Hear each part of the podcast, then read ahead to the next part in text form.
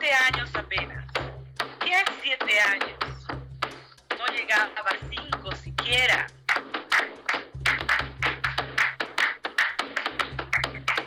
De pronto unas voces en la calle me gritaron, negra,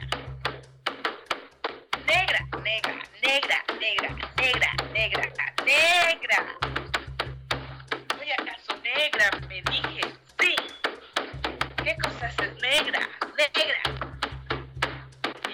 Sabía la triste verdad que aquello escondía. Negra. Y me sentí negra, negra.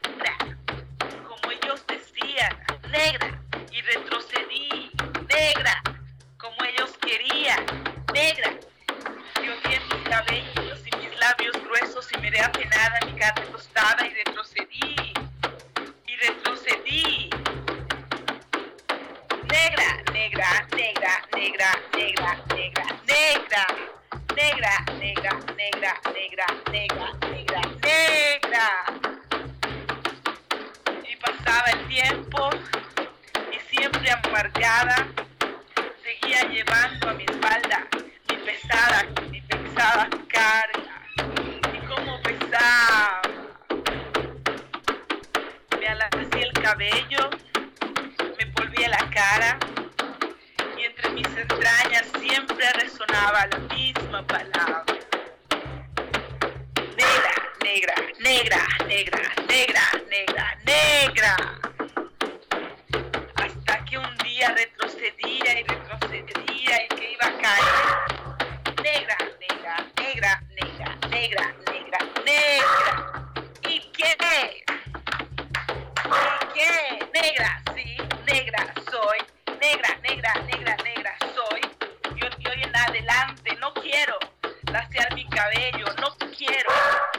Reírme de aquellos que por evitar, según ellos, que por evitar algún sinsabor llaman a los negros gente de color. ¿Y de qué color? Negro.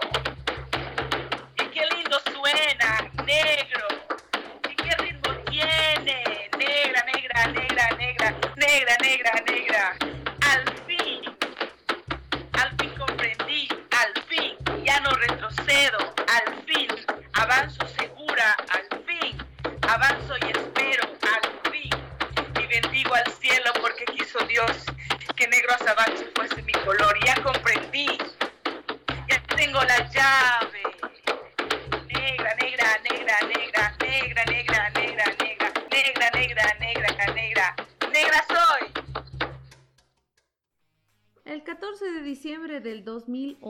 Se aprobó la Ley 200, que declara el 23 de septiembre como Día Nacional del Pueblo y la Cultura Afroboliviana, con la finalidad de reafirmar la identidad y valorar la cultura de quienes en Bolivia son descendientes de africanos.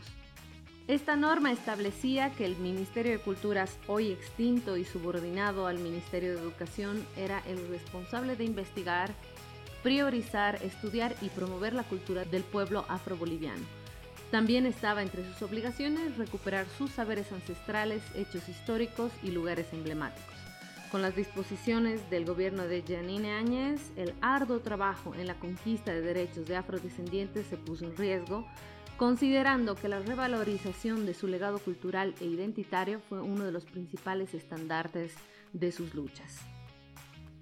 Este es un fragmento del artículo titulado En el mes de la afrobolivianidad, un breve acercamiento a su historia, escrito por Jocelyn Granados y publicado en la revista feminista Muy Guaso. Sandy Mackenzie, bienvenidas al programa y gracias por formar parte del primer episodio de la nueva temporada de La Pulga Si Te Pica, Ráscate. Mi nombre es Sandy Pinto, soy de los Yungas de La Paz, de Canavi. Emigraba a Cochabamba en el 2000, el año 2000, y desde el año 2005 pertenezco al movimiento afrodescendiente.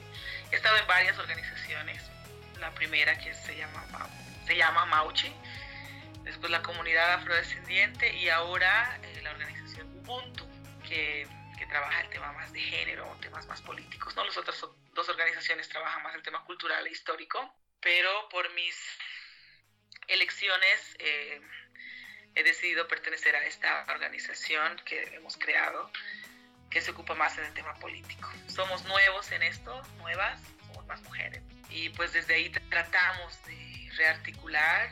Todo este tiempo de conflicto ha sido difícil de juntarnos, así que estamos viendo las formas de rearticular para seguir en, en la lucha, ¿no? estas luchas cotidianas que, que uno tiene que hacer.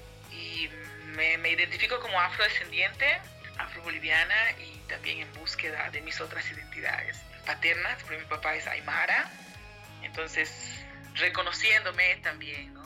Aymara indígena, porque no puedo negar esa parte y ahora estoy como trabajando en eso, de eh, aceptar con orgullo, acepto con orgullo que vengo de las dos culturas muy poderosas, muy sabias, muy luchadoras, que han creado siempre estrategias de reivindicación y de luchas.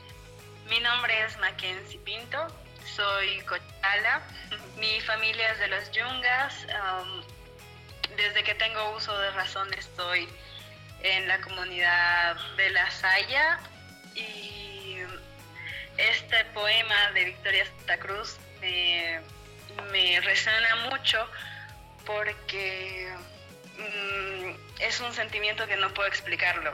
Cada vez que lo escucho, que yo lo recito, se me salen las lágrimas, a pesar de que yo no lo he vivido como lo ha podido vivir mi mamá o mis hermanas. Pero es algo que yo sé que mis ancestros igual han luchado mucho y me, me, me resuena mucho y me encanta. Entonces, con todo el corazón recito esto, ayudo a mi hermana también a recitarlo y espero que les guste. ¿Por qué María Victoria Santa Cruz? ¿Por qué es importante recordar?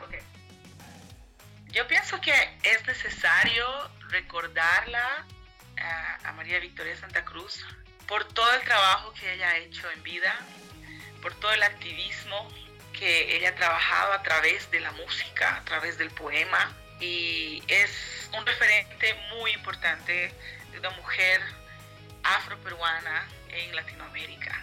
Entonces, al, al leer y al aprender sus poemas, es una enseñanza para nosotras las jóvenes, las mujeres especialmente, pero también los hombres, ¿no?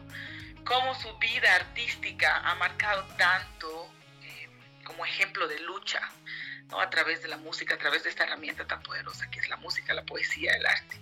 Entonces, eh, Victoria Santa Cruz, especialmente para mí, en un tiempo importante, parte de mi adolescencia y mi adultez, ha ayudado a la reafirmación de mi cultura, porque lo que ella produce con su música, eh, a través de, la, de, sus experiencias, porque ella siempre habla de sus experiencias, transmite tanto poder, empoderamiento, ¿no? Es la palabra, transmite empoderamiento de experiencias negativas hacia algo positivo. ¿En qué sentido?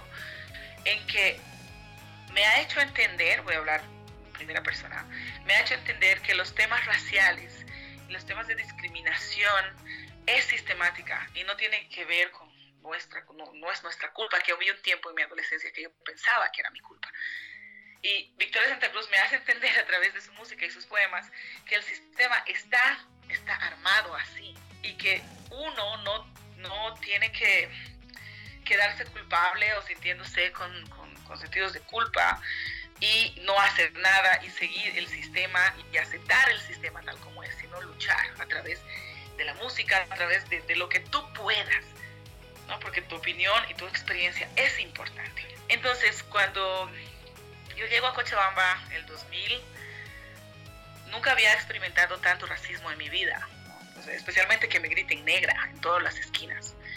Yo estaba en el colegio, debía tener unos 17 años entonces, en todas las esquinas me gritaban negra, a veces solo negra, a veces negra de M o con, algún otro insulto más. Y ha llegado a ser bien doloroso, pues, para mí. Y, problemático. Al principio yo reaccionaba de forma violenta, los correteaba a mis compañeros de la escuela. Pero después me he dado cuenta que cuando salía del colegio, los niños también me miraban, o sea, se, se pellizcaban, suerte negrito. Y esas experiencias lo han pasado muchas otras mujeres eh, afrodescendientes también.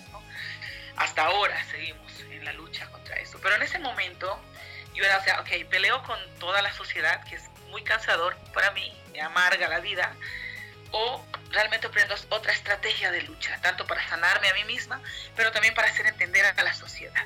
Y es ahí mi incursión a, los, a las organizaciones sociales y siempre aprendiendo los mensajes de Victoria Santa Cruz, no solamente con este poema que es Me gritaron negra, que es muy poderoso, sino con otras eh, herramientas también y otras autoras y otros eh, ejemplos de mujeres que, que, me ha servido mucho personalmente y ha servido a una colectividad de mujeres eh, jóvenes importantes aquí en Cochabamba. Entonces, importante recordarla, importante mencionarla, que ella ha sido también una de las primeras en reflexionar el tema de la interseccionalidad, porque muchas veces a ella le preguntan, bueno, tú como mujer, como negra y, en tu posición de clase, ¿cómo has sufrido? Y ella explica muy, muy claramente, muy, una mujer muy lúcida, y dice, bueno, los obstáculos siempre están ahí, el sistema está creado de obstáculos, te ponen obstáculos al propósito y todos los días. Entonces uno tiene que sacar esa fuerza, pero ¿cómo uno saca esa fuerza si no reconoce si no se reconoce, si no abraza su identidad, si uno no pasa por ese proceso, jamás va a poder luchar. Va a seguir la corriente, va a seguir el sistema y, se va a blanquear, ¿no? Porque eso es lo que lo, socialmente aceptado es blanquearse, blanquear tu piel para que te acepten. Entonces es un proceso bien fuerte, dice ella, es un proceso bien difícil más cuando vienes de familias mixtas, ¿no? Indígenas, afros, mestizos, afros o blancos, afros. Más cuando vienes de, de, esa familia donde no te cuentan tu historia o no aceptan tampoco tu historia y creces sin identidad. Es el proceso de reconocimiento identitario es complicado. Entonces cuando tú logras eso, ese proceso que puede durar años, tú ya puedes hablar de algo y puedes empezar a agarrar una herramienta de lucha de lo que tú quieras, música, arte, eh, teatro, baile, no sé. Y ahí es contar tu historia, contar tu experiencia, porque no hay nada más poderoso que tu propia experiencia, dice no ella. Y yo ahí como me enamoro de la, de la victoria, porque no solamente es, lo habla para los afrodescendientes, sino también para los indígenas, que gracias a este sistema tan opresivo ha hecho que muchos... Eh, cambien sus apellidos, ¿no? Cambien mm. y nieguen su identidad, nieguen eh, su cultura y al negar su cultura nieguen su historia y así empieza a generarse eh, una generación ignorante, ¿no? Racista, porque el que niega su historia, niega su cultura, su identidad, se vuelve pues racista hacia el otro. Entonces en Bolivia cuando vemos eh, que nos insultan, indio al negro o del negro al negro también, es pues problemático porque te ves y te reconoces porque tú, ok, tú eres indígena igual que yo, o tú eres afrodescendiente igual que yo y me estás discriminando, ¿por qué? ¿no? Entonces, eh, es, es bien interesante y cómo podemos ver en estos días de conflicto, donde el racismo ha llegado pues al, al nivel más evidente que siempre ha habido, siempre ha habido, nosotros siempre lo hemos sentido en la piel, pero esos conflictos ha hecho que, sea evidente y que no se, que no se disimule para nada. ¿no?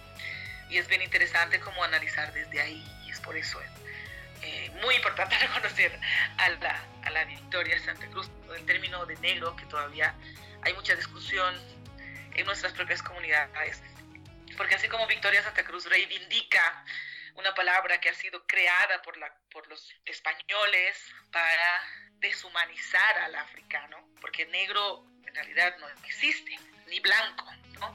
Son términos, son conceptos que dan poder o, quitan poder o deshumanizan, ¿no? Entonces la palabra negro es un concepto para deshumanizar al africano y la palabra blanco es para dar poder al opresor. Y también el indio, también se lo han inventado ellos, porque al llegar aquí han pensado que era la India y de indios y ahí se ha quedado todo.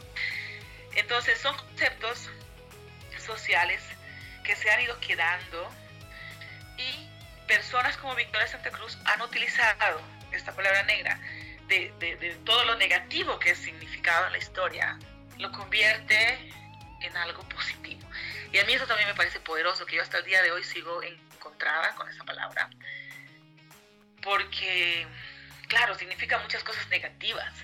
Pero Victoria, y como otras personas también como mi, mamá, ellas transforman esta palabra negro y dicen, sí, soy, ¿y qué? Lo llevo con orgullo, lo transformo, ya que es la única forma que tienes de identificarme, yo lo transformo y a mí me gusta que me digan negra, porque tiene poder. Mi mamá también dice eso, tiene poder. ¿Y, ¿y qué? Me gritaron negra, ¿y qué? Soy. Entonces, es tan poderoso que hoy me quedo pensando y digo, pero no, que ese concepto está utilizado para deshumanizarnos y es muy negativo, que yo no quiero saber. Pero hay, hay una construcción también, ¿no? hay una capacidad de ir más adelante. Y por eso también eh, es necesario seguir estudiándola, porque todavía tiene mucho que enseñar, pese a que ya no está en esta vida, pero todavía tiene mucho que enseñar y es, es importante seguir estudiándola y aplaudiéndola. Gracias por compartir estas valiosas reflexiones, esta experiencia suya tan poderosa. Muchas gracias, Sandy Mackenzie. Y muchas gracias a la audiencia que nos sigue y que escucha periódicamente nuestros programas. No se olviden seguirnos también en nuestras redes sociales, Facebook, Twitter e Instagram. Y escuchar este programa en Spotify, en Google Podcast y en YouTube. Esto ha sido La Pulga. Si te picas, ráscate. Hasta el próximo episodio.